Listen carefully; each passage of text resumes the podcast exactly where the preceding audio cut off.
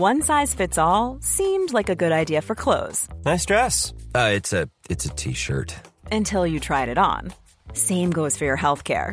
That's why United Healthcare offers a variety of flexible, budget friendly coverage for medical, vision, dental, and more. So, whether you're between jobs, coming off a parent's plan, or even missed open enrollment, you can find the plan that fits you best. Find out more about United Healthcare coverage at uh1.com. That's uh1.com. Heraldo Radio, la H se lee, se comparte, se ve y ahora también se escucha.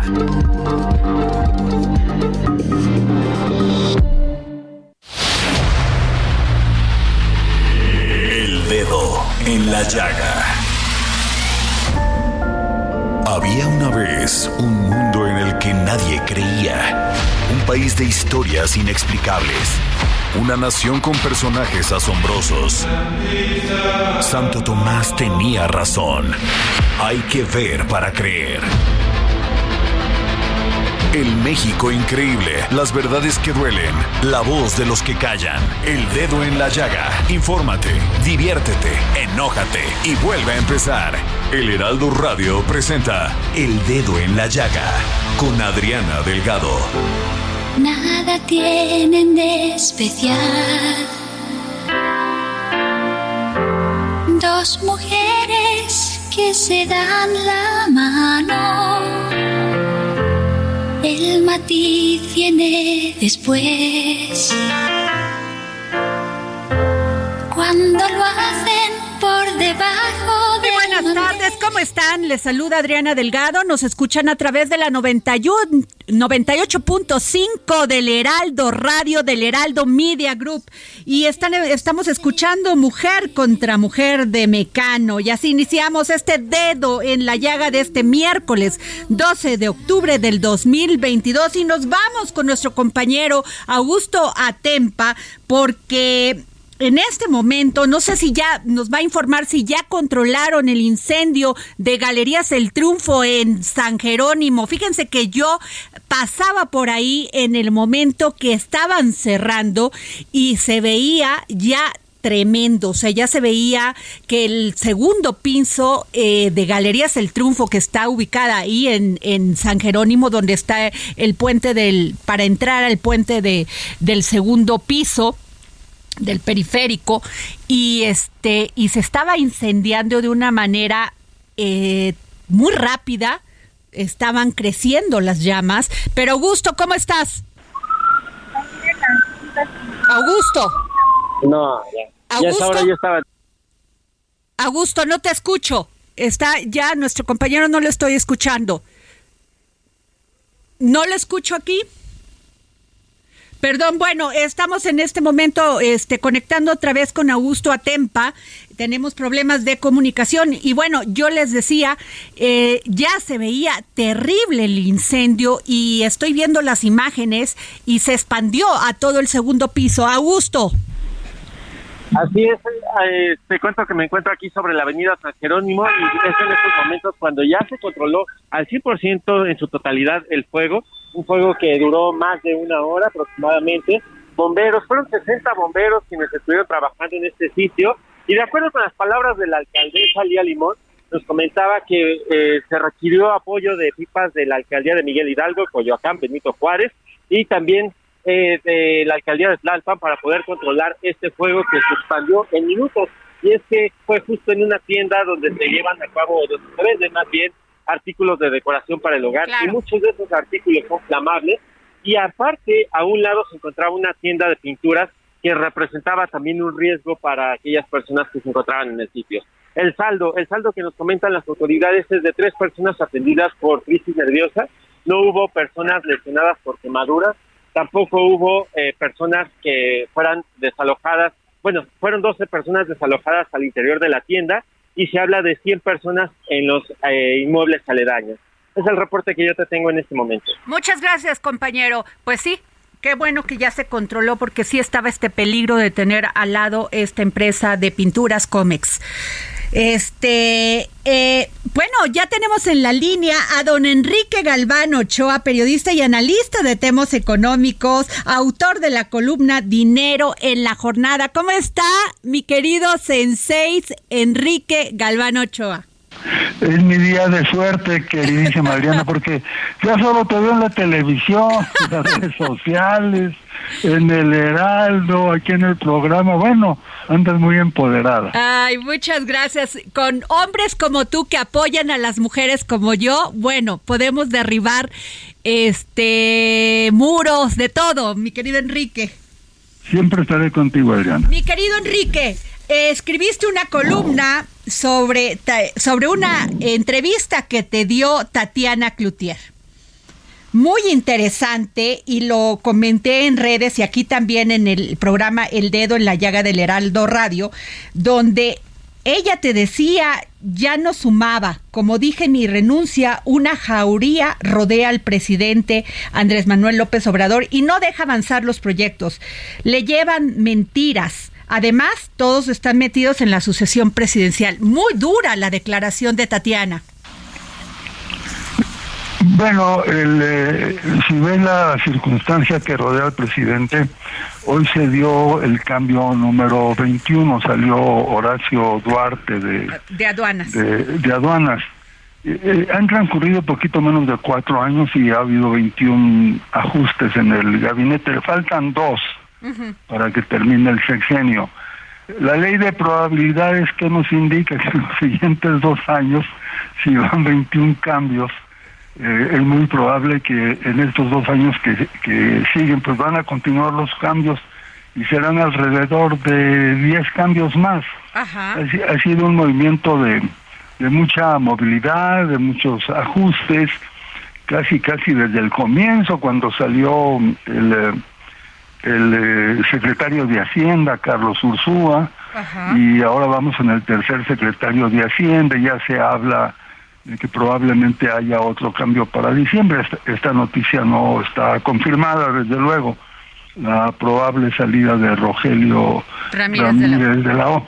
Es decir, no necesitaba, creo yo, que lo dijera Tatiana, es algo que se ve desde afuera, eh, una situación de de cambios constantes en el gabinete que de alguna manera reflejan que ahí hay un juego político importante alrededor del presidente. Y ese, eso por un lado.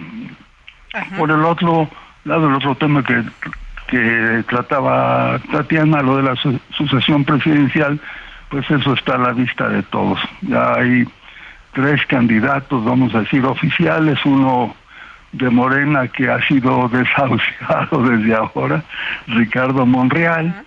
Y bueno, pues eh, así están las cosas. Pero yo creo que Tatiana Cloutier tiene un gran futuro político. El presidente de los últimos tres días, a partir de su renuncia, la ha mencionado en la mañanera con muchísimo cariño.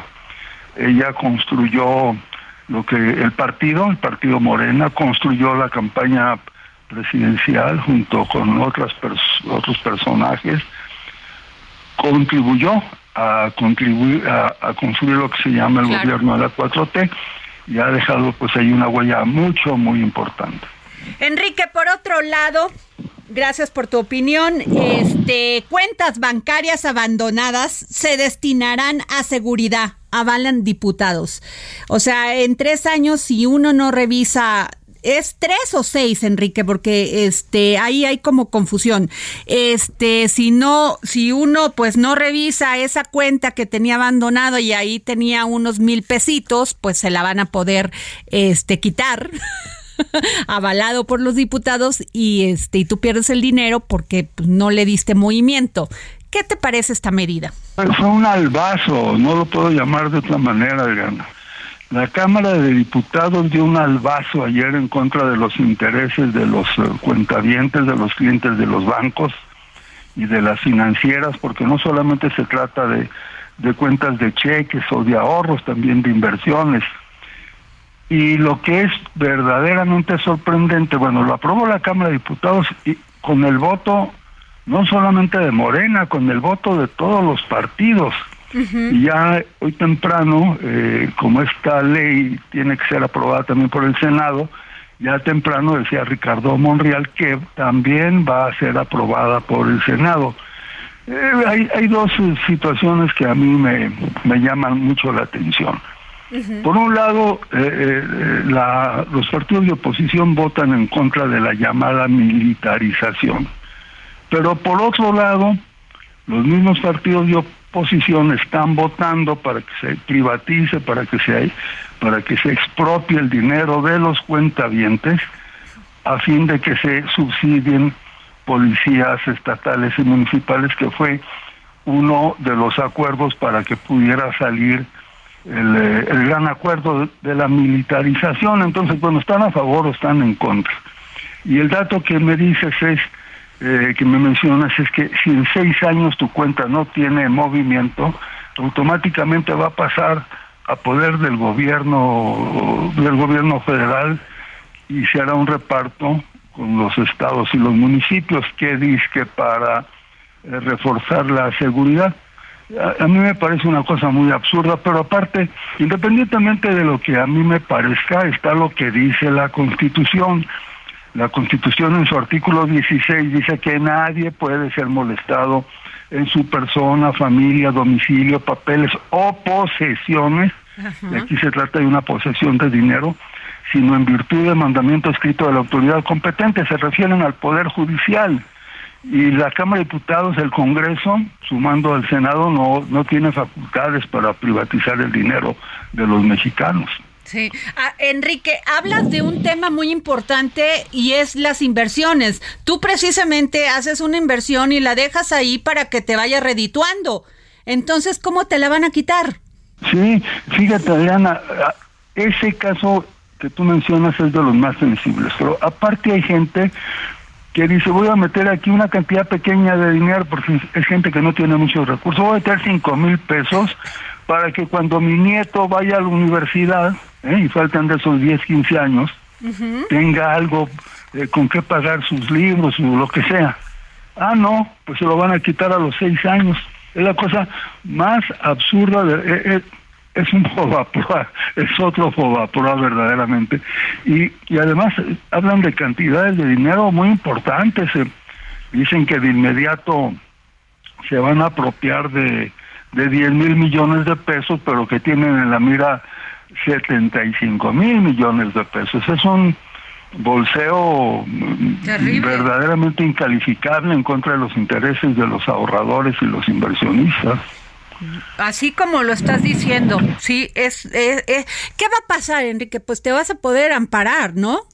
Pues yo digo que sí. Yo o sea, va a haber que- una lluvia de amparos. Sí, bueno, yo creo que los, lo- los primeros que se tienen que eh, inconformar son los de la Asociación de Bancos de México, porque van a resultar muchos problemas judiciales y, y- y ellos van a llevar las, el, el efecto negativo al principio de, de primer toque, porque va a llegar un cliente que, que diga, oye, pues yo te tenía aquí 10 mil pesos, ¿dónde están? Pues van a demandar al banco, desde luego, ¿no? Claro. pero desde luego los más interesados son, son somos nosotros los ahorradores Claro. y, y salta a la vista un problema grave que tenemos Adriana no hay una en México no hay una unión de consumidores no hay una unión de usuarios de servicios bancarios eh, de ningún tipo que salga a defender eh, a la gente. No tenemos una unión poderosa que, que reuniera a 100 mil, a 500 mil mexicanos. Porque si existiera esta organización, ya, está ya estaría ahorita declarando y diciéndole a estos partidos abusivos, si cometen esta arbitrariedad no vamos a votar por sus candidatos. Es la única manera de pararlos. Claro, pues no sabes cómo te agradezco tu opinión, mi querido Enrique Galván Ochoa, periodista y analista de temas económicos, autor de la columna Dinero en la Jornada y mi sensei. Gran abrazo, queridísima Adriana. Gracias, querido Enrique. Y tengo en la línea a Martí Batres, secretario de Gobierno de la Ciudad de México. Muchas gracias por tomarnos la llamada. Este, secretario, ¿cómo está? Adriana Delgado, ¿me escuchas bien? Muy bien, muy bien. Y A es- la orden. Pues esta propuesta de la colocación de la escultura de la mujer indígena en la glorieta de Colón. Es un tema que está ahí eh, en, en, debate, es un planteamiento que hoy fue respaldado por miles de mujeres indígenas. Tuvimos una marcha muy interesante por la mañana, porque eh, se manifestaron mujeres indígenas, eh, una parte provenientes de la Ciudad de México, de alcaldías como Milpalta, Tláhuac, eh, Xochimilco, pero también por otra parte de comunidades indígenas residentes, muchas mujeres mazaguas, otomís, triquis, zapotecos, mixtecas, y también por otra parte hubo eh, manifestantes que provinieron de estados como Veracruz, Puebla, Guerrero, Oaxaca, más o menos unas ocho mil mujeres que respaldan la propuesta de colocar a la mujer de Amajac en lugar de Cristóbal Colón como símbolo de anticolonialismo y antirracismo. Pues sin duda es un reconocimiento a la mujer indígena, a la mujer. Sí, a la mujer y a la mujer indígena. Aquí se se condensan varios símbolos, porque por un lado es pues, un monumento que reconoce a la mujer, la lucha de las mujeres, y por otra parte también a la mujer indígena.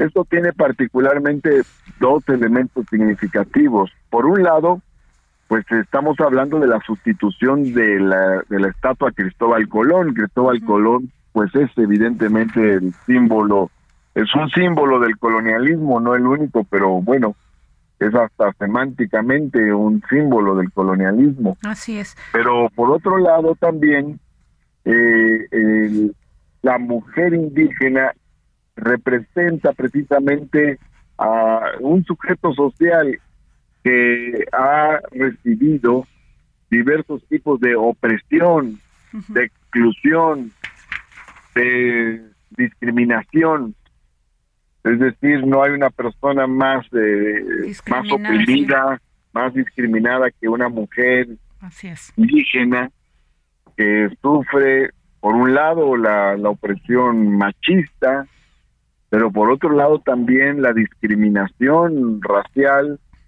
y por otro lado también la pobreza. Entonces, por eso es tan importante el, símbolo que se está reivindicando con una movilización como la que se dio el día de ahora. Pues yo le agradezco, secretario de Gobierno de la Ciudad de México, Martí Batres, que nos haya tomado la llamada. Sin duda es un tema vital visibilizar a la mujer y a la mujer indígena. Muchas gracias. Gracias a ti, Adriana. Un abrazo fuerte y hasta pronto. Gracias. Y bueno, pues, ¿qué les cuento? Que como parte del de los resultados del programa ambiental y del cambio climático implementado por la jefa de gobierno, Claudia Sheinbaum Pardo, en cuatro años Claudia Denise, se han sembrado más de 30 millones de árboles y, plantas, de árboles y plantas en la Ciudad de México, así como una mitigación anual de un millón ochocientos mil toneladas de dióxido de carbón, eh, eh, de dióxido de carbono equivalente a CO2. ¿Cómo ven? Una bocanada de aire que justo. Híjole, pues es que es necesario, además, impedir la tala o sea, no te gusta el arbolito que está enfrente de tu casa, ahora le vamos a tirarlo. Ha sido todo un problema en las grandes metrópolis y en, algunas alcaldías justamente la gente se ha, se ha quejado por esta tala indebida de árboles. Entonces, pues enhorabuena por esta Claro. Por esta acción. Una gran medida tomada aquí en la Ciudad de México y sobre todo que venga de, del lado de, pues de una mujer, ¿no? Que está al frente del gobierno de la Ciudad de México y que tiene grandes aspiraciones. Más sensitivas, la, más sensibles en ese tema, ¿eh? En eso, en preservar la vida de nuestros hijos. ¿Por qué? Porque los traemos al mundo, porque damos vida. Mucho más conciencia. No terminamos con la vida. Así de sencillo. Bueno, les cuento que alumnas del plantel número 3 del Colegio de Bachilleres de Chihuahua Covach, abandonaron ayer los salones de clases en repudio al abuso sexual, abuso sexual que sufrió un estudiante en una de las aulas. durante la protesta realizada en la esplanada central del plantel ubicado en el fraccionamiento San Felipe, acusaron a directivos y maestros de no actuar ante los casos de violencia de género. Y tengo en la línea a al maestro Humberto de las Casas, director general de bachilleres de en Chihuahua. Maestro. Buenas tardes, ¿cómo está? Pues muy duro esto, qué terrible. Sí, así es. Fíjese que yo tomé protesta como director el, la semana pasada, el día viernes, con mi primer día de funciones y pues eh, eh, nos encontramos con algunos de estos temas que venían, eh, bueno, que sucedieron anteriormente a la toma de protesta. hemos estado atendiendo la situación, tuvimos, se generó una comisión de eh, con las alumnas en que se formó por presidenta, secretaria y vocales por cada una de las áreas y materias. Eh, se puso en contacto también y encargada de la situación a la psicóloga del plantel.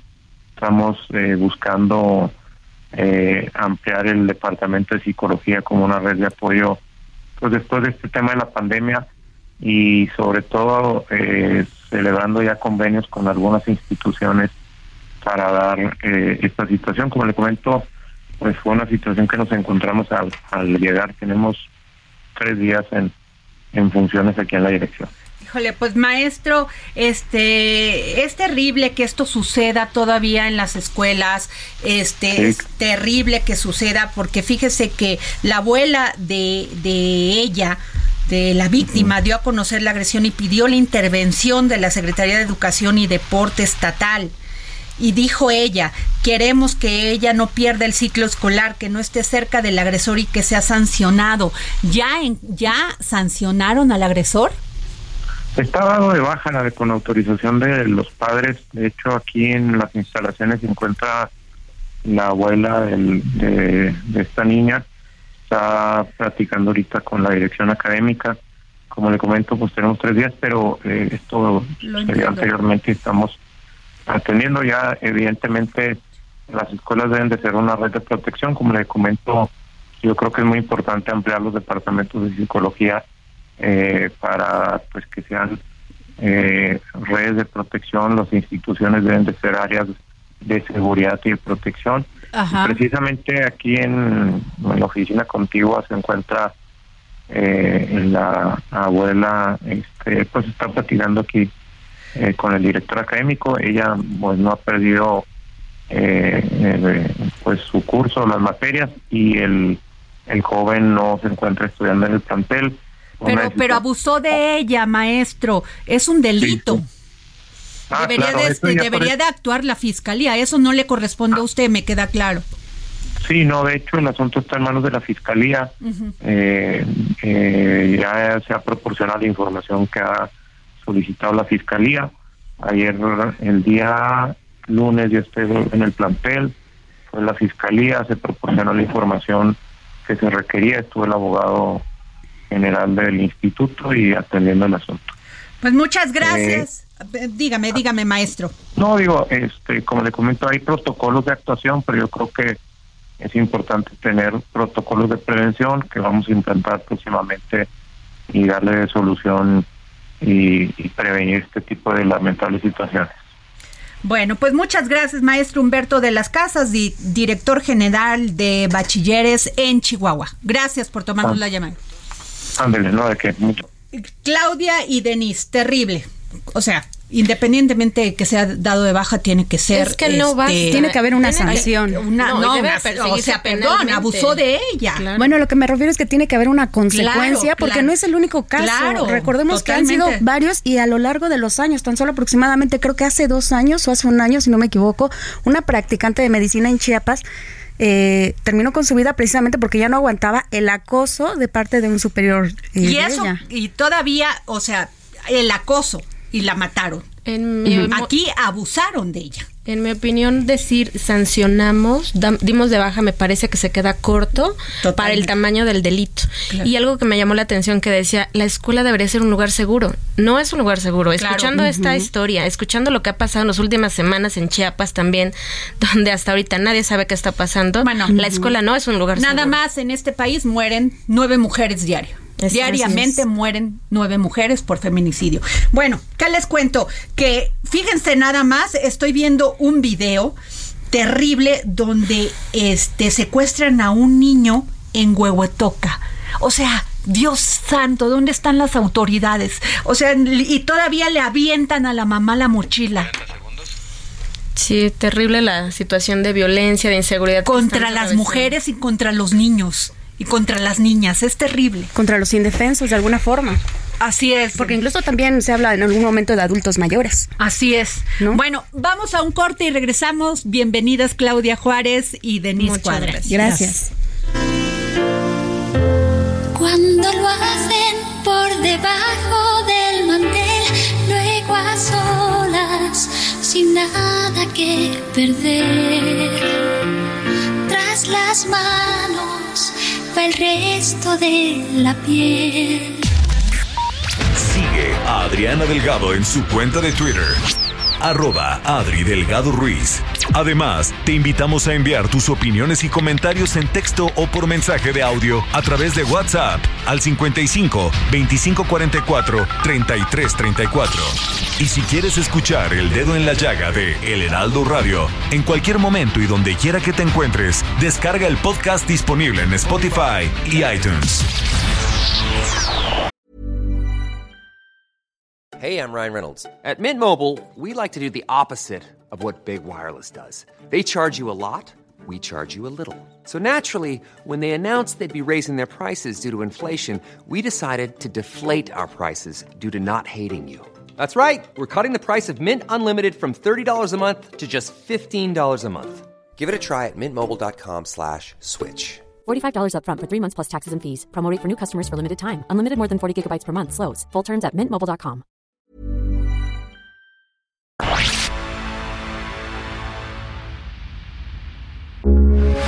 Heraldo Radio, con la H que sí suena y ahora también se escucha.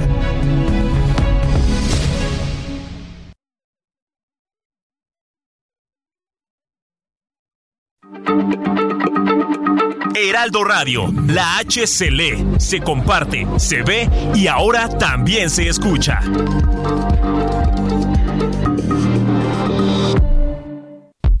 Sigue a Adriana Delgado en su cuenta de Twitter en arroba Adri Delgado Ruiz. Y envíanos tus comentarios vía WhatsApp al 55 25 44 33 34 o 55 25 02 21 04.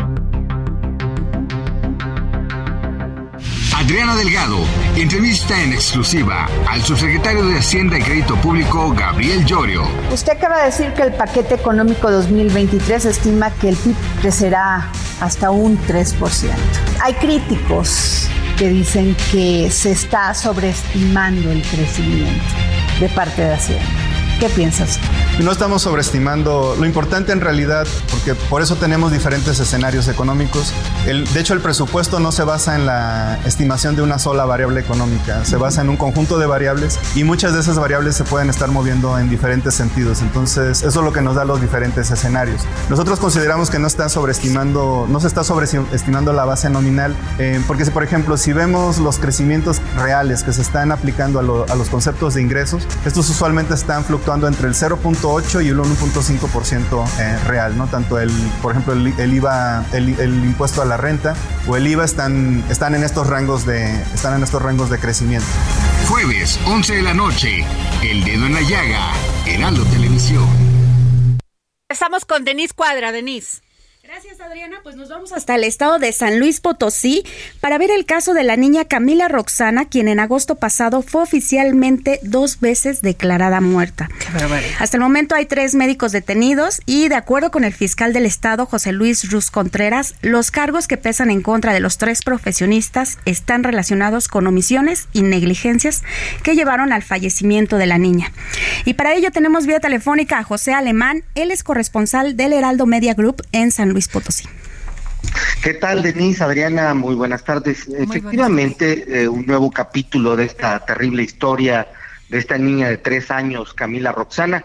Fíjate que el médico jubilado Horacio N, de 53 años, y las doctoras Lidia N, de 33, y Selene N, de 30 años, Fueron detenidos antier y recluidos en el penal de la pila aquí en la capital potosina. Están acusados de homicidio por comisión, por omisión, así según el, el Código Penal, en agravio de esta niña de tres años, como decíamos Camila Roxana, que como bien decías también, fue declarada dos veces muerta. Hay que recordar que fue el 17 de agosto cuando Camila, en su casa, en la comunidad La Herradura, en el municipio de Villa de Ramos, enfermó.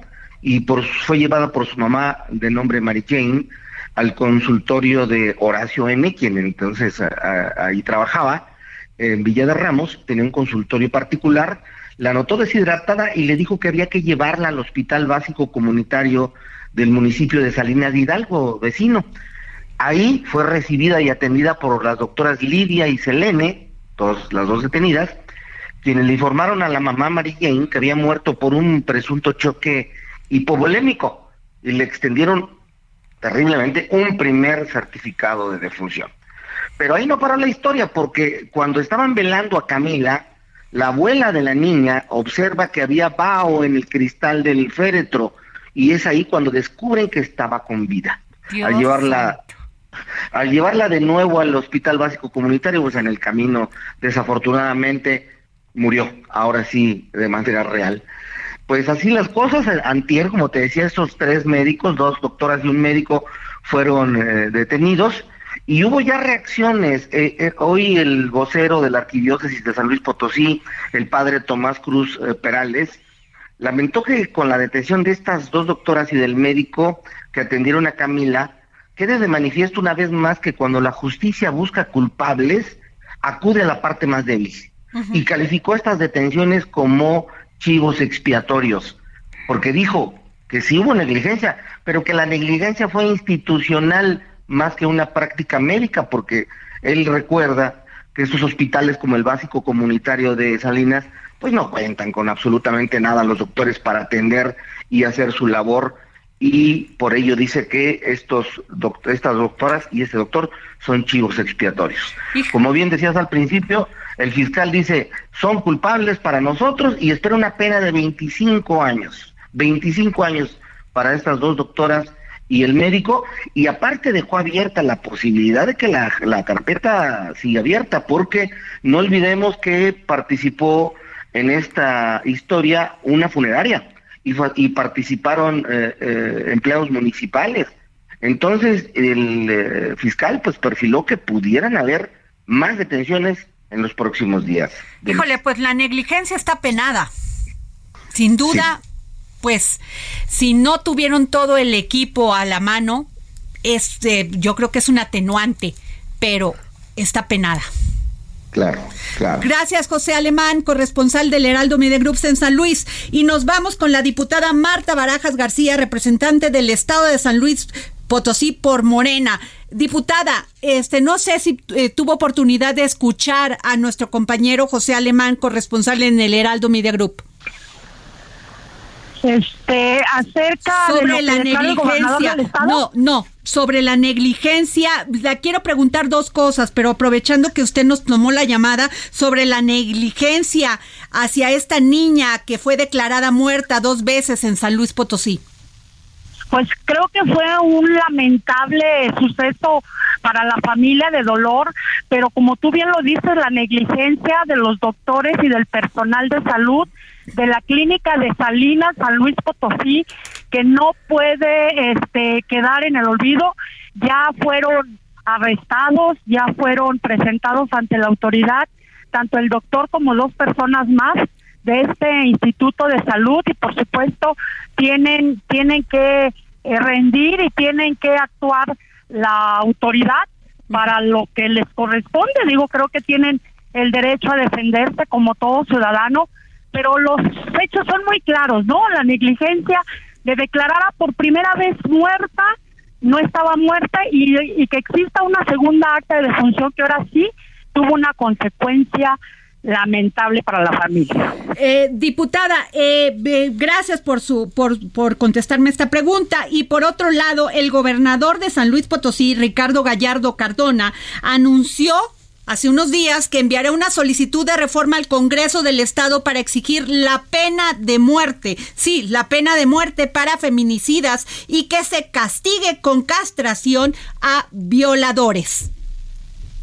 Bueno, cuando hablamos de este tipo de delitos es importante que partamos de varias premisas fundamentales. Primero, por un lado, el derecho que tiene el presunto responsable, por otro, la justicia y bueno, lo más importante, el dolor de la víctima. Sin duda alguna, coincido plenamente con el gobernador del estado que no debemos perder de vista el dolor de miles de víctimas que hay en nuestro estado, en San Luis Potosí, pero también en el resto del país. En muchas ocasiones los procesos eh, dejan de lado el sentir de la víctima y después de un delito como esto ya nada es igual, pero sí necesitamos considerarlo como un elemento central en la legislación. También decirte que este tema pues es muy controvertido y que requiere un análisis minucioso. Por un lado, el primer paso sería identificarse algunas de las propuestas que está haciendo el gobernador se está desahogando solamente en el Congreso del Estado o tendría que pasar al Congreso de la Unión. En ambos casos sería motivo de estudio de un primer momento en el Congreso Potosino, ya que la legislatura del Estado tiene completamente la competencia para presentar iniciativas a nivel federal y facultades para reformar el ordenamiento local. Muy bien, está abierto el micrófono. Tenemos aquí a Denise Cuadra, a Ilet Menduet y a Claudia Juárez. Diputada, buenas tardes. Eh, sé que uno se conoce como a detalle todo lo que propone esta iniciativa. Sin embargo, hay una parte en la que el gobernador comentó que van a pedir que se cape a los violadores. No, él declaró eso, pero yo creo que este es un tema que no podríamos tener una opinión a priori, que yo iría a que exista un parlamento abierto, que conozcamos la opinión de los especialistas del Poder Judicial, de los médicos, inclusive de las mismas víctimas este, que han pasado por este dolor y que después de todo esto, de hacer este parlamento abierto, se empiecen a tomar las primeras directrices. No es tan sencillo este este tema, ¿eh? Claro, y además este empezando porque este la Constitución pues señala que está que no no se permite la, la pena de muerte, ¿no? Y luego la segunda que también le haría diputada es sobre que hay que endurecer las penas hacia los claro, yo creo y hacia los feminicidios. Por una parte sí endurecer las penas, pero por otra y la más importante, hacer valer las leyes, que en muchas situaciones no se hacen valer, a veces las leyes están bien, pero las autoridades no hacen este eh, no hacen que las leyes se cumplan. Eso sería muy importante que, que, estuve, que estuviéramos revisando. Y yo insisto, creo que en todo el país ha venido siendo una situación de dolor, la violación, el robo, todos los delitos este, de alto impacto que tenemos en el país y por supuesto las instituciones están obligadas a dar respuesta a la ciudadanía. ¿Qué tenemos que hacer los legisladores? Este, sí crear leyes, sí endurecer leyes, pero también la otra parte que nos toca, verificar que esas leyes se cumplan. Así es. Totalmente de acuerdo. Pues muchas gracias, diputada Marta Barajas García, representante del Estado de San Luis Potosí por Morena. Gracias. Gracias, buenas tardes. Y este, pues vamos con esta canción de Mecano que a mí me encanta y la quise poner como este entrada a nuestra sección de Mente Mujer el día de hoy. Y tengo aquí, gracias a Menduet por este colaboradoras y Daniela Zambrano, ella no vino, ¿verdad? No está Daniela. ¿Por qué? Vente para acá, Daniela, por favor, colaboradoras de Mente Mujer y el Heraldo de México. Ellas nos traen un tema muy interesante en este en este este que sale, ¿cómo se llama? suplemento que sale todos los lunes, todos los lunes en el Heraldo de México impreso, La mente como prioridad y es pues este tema tan importante, hablar sobre los tabús que existen en torno a la terapia y a las enfermedades mentales. Les quiero comentar este, algo que, que, decíamos en el corte, que ayer me pasó, el lunes me pasó, no, ayer fue ayer, ayer fue martes, ¿verdad? Este, sobre que me paré y empecé a ver los medios para hacer todo, pues, este, hacer todo el programa del dedo en la llaga, televisión y de radio y estaba yo leyendo todas las noticias, que si secuestraron, que si mataron, que si este, que si el otro. Se los juro, y además de que nos van a quitar nuestro dinero, si lo invertimos en el banco, si no reclamamos ese dinero en tres años porque se está reinvirtiendo, pues nos los van a quitar, ¿verdad? Entonces me empecé a sentir mal y tenía, yo siempre corro todos los días, no me paré de la cama, hasta que en un momento reaccioné y dije, me tengo que parar pero me empezó a dar como una psicosis, como un tema así de ansiedad de todo lo que está pasando en este país, mi querida este, Ailet y Daniela. Sí, no, totalmente. Justo, eh, bueno, el lunes 10 de octubre se celebró el Día Mundial de la Salud Mental, que justamente creo que es muy importante tocar este tema y dejar atrás los tabús, porque todavía hablando con nuestra entrevistada, que es una terapeuta eh, cognitivo-conductual, eh, mucha gente no se atreve a ir a terapia. Mucha gente la busca, le pregunta y dice solamente el 30 o 50% realmente toma la terapia y realmente la sigue sigue siendo como muy mm, discriminado, como muy señalado y la gente como que todavía no quiere hablar de eso, no quiere hablar de que tengo que ir al psicólogo, tengo que ir al psiquiatra como que todavía no hay ese, todavía no se rompe eso. Claro. Y es muy importante, la verdad, sí, pues como nos decía también este la experta, eh, es muy importante hacerlo como una revisión a cualquier doctor. O sea, así como checas tu cuerpo físicamente, enfermedades biológicas, haces estudios, la mente es primordial para, para estar bien en, o sea, en línea y en balance con tu cuerpo. Igual es algo que puede cambiar todo en una enfermedad que tengas biológica. Claro. Daniela. Así es, Adriana. Entonces, bueno, como ya como comentabas justamente, pues las mujeres eh, tenemos una tendencia, digamos, a, padecer más problemas mentales que los hombres, ¿no? Y de hecho, en esta entrevista que realizó Ailet, traemos un dato muy interesante, que de tres de cada cuatro mujeres con problemas de salud mental, eh, tres mujeres, de cada cuatro mujeres, tres han sufrido algún tipo de violencia, ¿no? Ya sea violencia intrafamiliar, violencia en el trabajo, de todas estas violencias que pues hemos tratado incluso aquí en el programa. Claro, este Claudia Juárez de Denise, a usted les ha pasado que no se dan cuenta y en un momento sienten este pues estrés, sienten que se quieren quedar en su cama, que tienen miedo a andar en la calle. A ver, y no queremos recurrir a un experto porque primero a veces también falta el dinero. Claro. Ahí le o sea, hay, y Daniela, a veces pues no te das cuenta que estás sufriendo una enfermedad mental. Claro, eh, como bien comentas, eh, yo creo que es un asunto generalizado. Yo a partir de la pandemia identifiqué y por todas las notas que salen día a día que la salud mental es básica y primordial y no era un tema del que se hablara antes. A partir de la pandemia creo que se, se visibiliza más, perdón, y sin embargo, en el día a día, eh, yo creo que al menos eh, yo, sí, en esta mesa me ha pasado lo mismo que a ti. Les comentaba antes del corte que eh, vi justo el video del niño que están secuestrando frente a su mamá. Yo tengo dos hijos, pero justo hoy cuando iba a recoger al pequeño, no sé, sentí mucho temor porque pensé en cualquier momento me puede pasar a mí. Entonces, el tema de la salud mental es fundamental para atenderlo. ¿Cuántos casos no hay de suicidios en jóvenes porque no pasaba nada? Y es un tema cultural y que tenemos como muy arraigado de no pasa nada, tú puedes, échale ganas. Ese échale ganas yo creo que es súper dañino porque nadie sabe realmente lo que está pasando la otra persona y no puedes decirle, échale ganas, ay, no te sientas así. nadie puede. Entonces yo creo que con un especialista, con alguien que ya te apoya y con medicamentos, incluso cuando es necesario, es cuando realmente puedes salir a flote. Así es. Desde mi punto de vista, yo creo que debería de ser una obligación de todos los seres humanos cuidar de nuestra salud mental. Creo que cuando estamos bien con nosotros mismos, podemos estar bien con los demás. Cuando no estamos bien con nosotros mismos, atropellamos a todo el que se nos pone enfrente. Y creo que esto eh, se dio mucho después de la pandemia.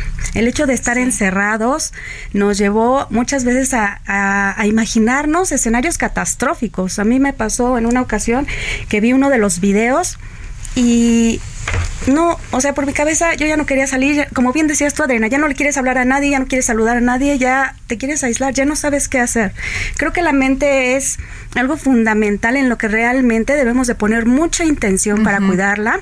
Y como bien decía Eled, hasta el día de hoy todavía sigue siendo una mentalidad de decir algo mal visto el tener que acudir a un especialista cuando realmente es lo que tendríamos que hacer. Así es. Aile. Y bueno, justo también hablando un poquito de esto, creo que también se, se han como que automatizado el decir, ¿cómo estás? Y que digas, estoy bien, ¿no? O sea, bien. Y muchas veces pues no nos damos cuenta que ese bien ya es en automático, que realmente a lo mejor sí estamos pasando por algún problema y no lo queremos decir. Y a lo mejor esa otra persona, un amigo o algo que te pueda escuchar, o sea, esa escucha activa puede cambiarlo todo. Y a lo mejor te das cuenta que él también está pasando por algo parecido, como ahorita hablando de estas experiencias de ansiedad, de depresión creo que te das cuenta de que no estás solo y que muchas personas a lo mejor están sintiendo lo mismo que tú. Ahora, también siento que eh, la sociedad ha sido muy dura con las mujeres. Eh, fíjense nada más, damos vida. Pasamos nueve meses con un cambio hormonal terrible. Luego, pues tenemos que criar a nuestros hijos y además de esto, trabajar, enfrentarnos a un, a un trabajo con el estrés propio del trabajo, el querernos empoderar nos estresa a veces muchísimo más porque queremos ser perfectas. Y eso es terrible. Y las mujeres no nos queremos dar cuenta que tenemos que hacer un alto y ver qué está pasando con nosotras. Luego dicen, está histérica. No, bueno, a ver, ¿de qué manera te explico? Claro. Tenemos que ver si nuestra mamá, porque además las, las que se hacen cargo de los papás cuando ya están, son adultos mayores, somos las mujeres, más que los hombres. Y se los puedo comprobar con estadísticas. Y luego tenemos que ir a trabajar a ganarnos el sustento. Tenemos que ver, vivimos con un luto permanente en esta ciudad. A ver si nuestro hijo regresa. Si no lo secuestraron o, se, o lo mataron en la esquina.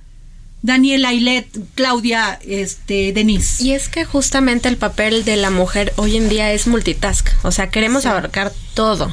No sé quién más de esta mesa tenga hijos, sé que Adri sí tiene, pero entonces lo mismo vemos a los niños, lo mismo es el trabajo, lo mismo es la casa, lo mismo es eres tú, porque como dices, llega ah, pero no puedes explotar, no puedes tener, porque además eres más juzgada en los trabajos. Ah, porque fue es una histérica, porque violentó, a ver. Y la exigencia es mucho más fuerte. Y si el hombre grita, no le dicen nada, pero si la mujer grita, no, es una violentadora, es una histérica. Claro. Es terrible, perdón que lo diga así. Nos encontramos en situaciones totalmente de desventaja.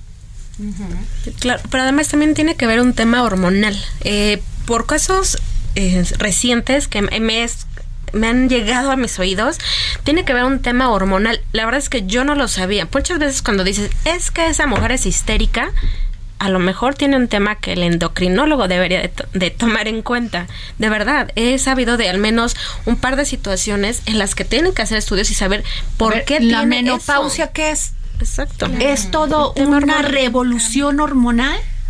Un día hay mujeres que sudan, un día mujeres que amanecen de muy mal humor. ¿Por qué? No es una cuestión ni mental a veces, es una cuestión, aunque te controles, es un desajuste hormonal, claro. este, Daniela. Simplemente, pues, la menstruación, ¿no? La menstruación igual es un, es un desajuste hormonal que sufrimos cada mes, o sea, simplemente desde ahí podemos ver, y, y mucho se habla también como de esto de, ay, no es que es de este tipo de comentarios que algunos compañeros suelen hacer en los trabajos, no, es que seguro está en sus días, o no compañeros, sino otras personas, o sea, simplemente desde ahí tomarlo. Claro. Y a mí, si me lo permites, también me gustaría traer siempre cada, bueno, todos los miércoles, la verdad es que me gusta traer a la mesa algún tema que se puede interlazar con los temas de mente mujer. Y ahorita que hablábamos justo del tema de la terapia, la terapia bien definida y bien orientada es fenomenal. Pero también está el lado oculto de las terapias, como el tema que hoy quería comentar en la mesa, es las terapias de conversión. Estas terapias horrorosas que ayer ya finalmente el Senado aprobó para tipificarlo, para castigarlo y eh, también a colación con la sí, cuatro años. Con la canción que tú escogiste, esa canción tiene más de 35 años y hoy en día sigue siendo un tema tabú. Hoy en día se siguen existiendo estas terapias de conversión, de sanación, que utilizan prácticas terribles como la violación, como los toques, como electroshocks, para intentar salvar o convertir o sanar a un homosexual, a una, a una mujer lesbiana. Entonces, las terapias son buenas, pero este tipo de terapias particularmente ya no ya no son válidas. Hoy en día todavía existen los comercios, porque se ha vuelto un comercio este tipo de conversiones por 30 mil pesos, particularmente en zonas de Guadalajara, ofrecían sanar a tu hija o hijo. ¿En qué siglo estamos? en donde te ofrecen salvar o curar a tu hijo a través de estas terapias. Pero además es no respetar la, la preferencia sexual de cada quien. Exacto. O sea, fíjense nada más, o sea, esto que tú dices, apenas y se tardó el, el, Senado, ¿eh? Porque acaba de salir una diputada que lo discutíamos aquí, que hace un video haciendo sexo oral. Y decíamos, es legisladora, o sea, tiene razón, es libre de hacer eso o no es libre de hacer eso. Libertad sí, y la prostitución es, no está penada.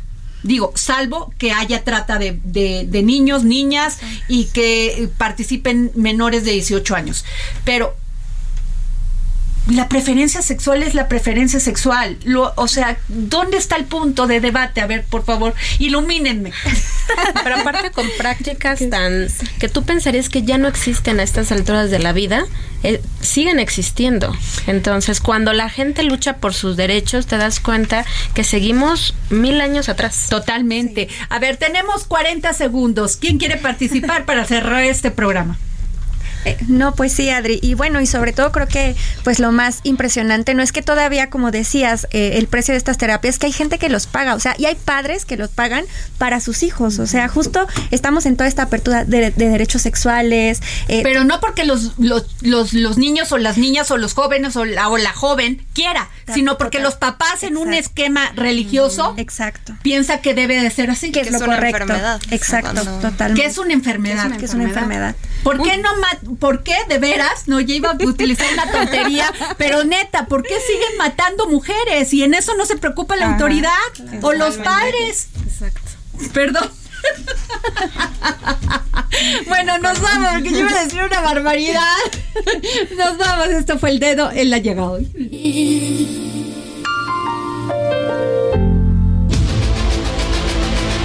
El Heraldo Radio presentó El Dedo en la Llaga con Adriana Delgado.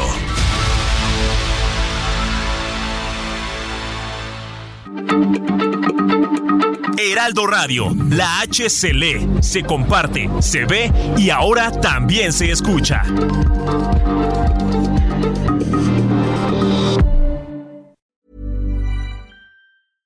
Imagine the softest sheets you've ever felt. Now imagine them getting even softer over time. That's what you'll feel with Bowl and Branch's organic cotton sheets. In a recent customer survey, 96% replied that Bowl and Branch sheets get softer with every wash. Start getting your best night's sleep in these sheets that get softer and softer for years to come. Try their sheets with a 30-night guarantee. Plus, get 15% off your first order at bowlandbranch.com. Code BUTTERY. Exclusions apply. See site for details.